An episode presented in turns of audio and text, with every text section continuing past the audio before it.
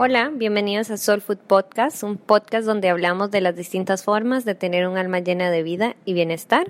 Mi nombre es Mónica. Y yo soy Selma. Y hoy les vamos a platicar un poquito de, o darles una guía de vacaciones para cada docha en estas épocas eh, navideñas o de fiestas que tiende a haber mucho movimiento. Selma. Hola, de nuevo.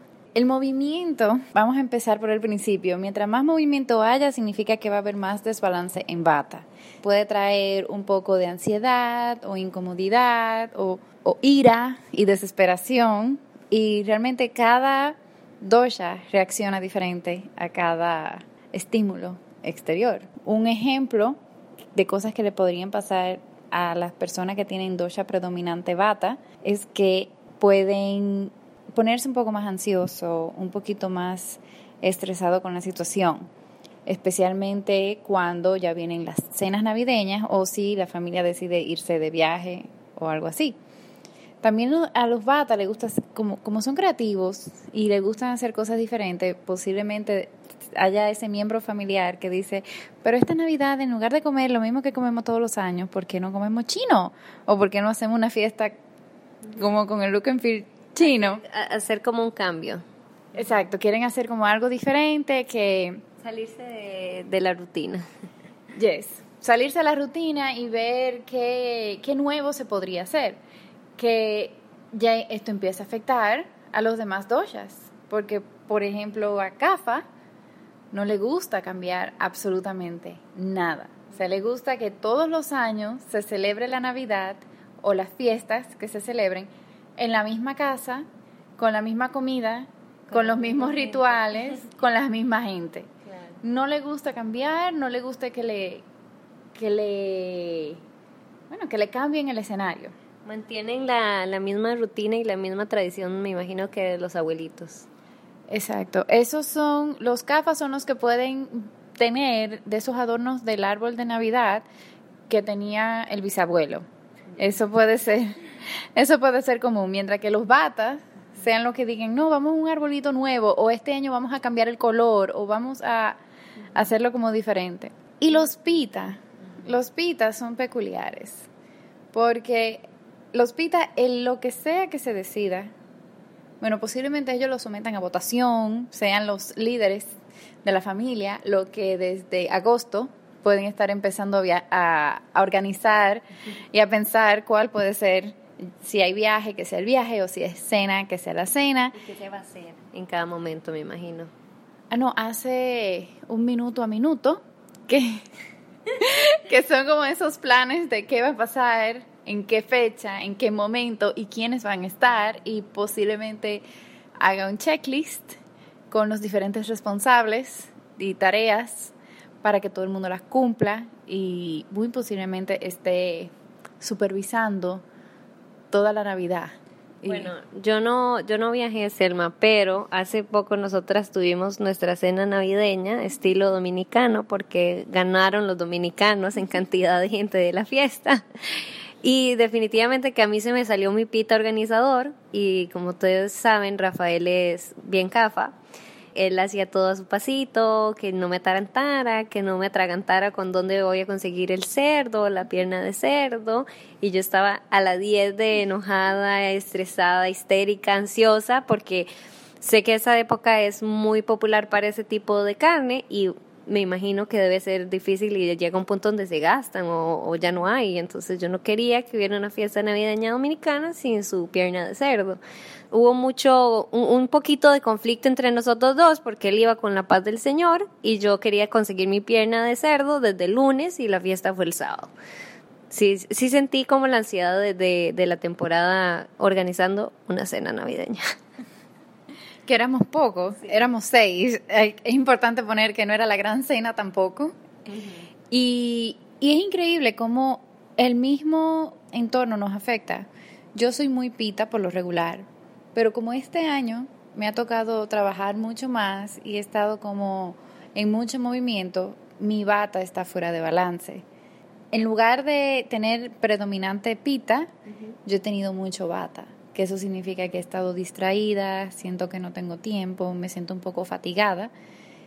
y eso afectó de que yo en lugar de tener una postura proactiva dentro de la cena, tuve una postura eh, más de participante, de, como de, de retraída, y, y eso también nos afecta y es importante cuando entender dónde estamos para entonces no, no abusar de uno mismo. Porque si de repente yo hubiera tomado la actitud que yo siempre tomo, que es de también de organizar. y de todo, todo pita, quizás me hubiera em, como estresado más de la cuenta, me hubiera, eh, la palabra en inglés es overwhelm, me, me hubiera abrumado. Y el que hubiera pagado con todo eso, eso hubiera sido mi novio, porque yo exploto y le grito a todo el mundo y no, no está bien. Perdemos la paciencia. exacto, perdemos la paciencia. Y lo que se busca con, con el ayurveda es que haya paz y amor y que todo el mundo entienda y armonía y, que entendamos cuáles son nuestras tendencias para evitarlas. Algunos consejos de, del momento ya en que estamos todos en estas épocas es respirar. Es el, como el, la recomendación número uno. Recordar la respiración. Nosotros hay una respiración que se llama Nadishodana, que es alternando los orificios nasales que tenemos en, en nuestro Instagram, que pueden ver el video, que eso ayuda mucho a calmar el sistema, porque uno respira por el orificio derecho de la nariz y lo exhala por el izquierdo y viceversa, o sea, inhala por el izquierdo y exhala por el derecho y así como va alternando y eso calma muchísimo el sistema nervioso. También tomar tiempo para descansar, tomar tiempo para uno, para relajarse, para, para, para recargarse. Exacto, para recargarse y, y sorprendentemente, algo que si uno se relaja y se dedica tiempo a restaurar esa energía le afecta menos lo de afuera. Uno tiene como más base para poder... Se pone la capa de pingüino. Exacto, a uno le resbala más. Cuando uno está más descansado, uno realmente tolera más cosas eh, externas que cuando uno está todo cansado, todo tenso, que uno está como si fuera un, un globo, que cualquier pinchito ya explota y eso eso no es lo que uno busca. No, por lo menos en nuestro grupo de amigos que tenemos que fue lo de la cena, como estamos muy metidas con lo de los doshas y la ayurveda, ya todo el mundo está entrenadísimo. Entonces ya conocemos que quién es pita, quién es kafa, quién es bata, quién es todo.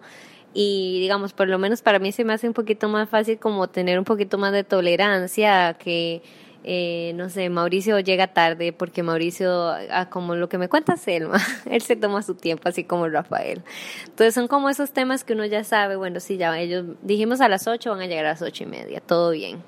Este, pero sí ayuda mucho conocer cada dosha para que la gente no se lo tome tanto las cosas a pecho, personal, no es nada en contra tuyo, cada quien tiene su tiempo y su manera de hacer las cosas. Eh, o sea, si, si, uno va juntando toda la familia, se pone más grande el asunto, porque uno tiene un poco de todo y no todo el mundo es un solo dosha. O sea, la mayoría de las personas tienen dos doshas combinados, que hace que también sea un poco más eh, abrumador. A mí me, bueno, me da mucha risa porque mi hermano es muy cafa, tiene mucha tendencia a cafa y él se molesta, o sea, él es cafa pita y él se molesta cuando mis primas más creativas de repente dicen, ay, pero ¿por qué no hacemos una Navidad de diferente? ¿O por qué no hacemos esto? ¿Por qué no hacemos lo otro?